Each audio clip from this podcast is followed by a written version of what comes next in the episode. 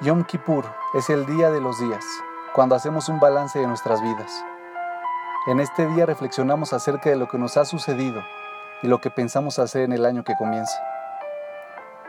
Para facilitar este proceso, escribí algunos pensamientos que pueden evocarle sus propias reflexiones, ya que cada uno de nosotros debe tomar sus decisiones. Nadie puede hacerlo por nosotros. Les di la forma de cartas de un padre a sus hijos, quienes a su vez, ellos mismos fueron padres recientemente. Decidí hacerlo de esta manera, porque es un modo de considerar las grandes decisiones que le darán forma al resto de nuestras vidas y a las vidas de las personas cercanas a nosotros. Son cartas ficticias, pero los temas que plantean son reales. No todos estamos casados ni fuimos bendecidos con hijos.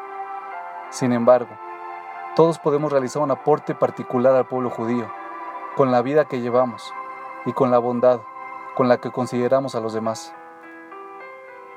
Rashi escribió, la principal descendencia de los justos son sus buenas acciones. Cada buena acción es como un hijo. La enseñanza más importante de Yom Kippur es que nunca es tarde para cambiar, volver a empezar y vivir de una manera diferente a la que hemos vivido en el pasado. Dios perdona todos los errores que cometimos si estamos honestamente arrepentidos y si hacemos el mayor esfuerzo por repararlos. Incluso si no nos arrepentimos de nada, Yom Kippur nos hace pensar en cómo llevar bendiciones a la vida de los otros, en el nuevo año agradeciéndole a Dios por todo lo que nos ha dado.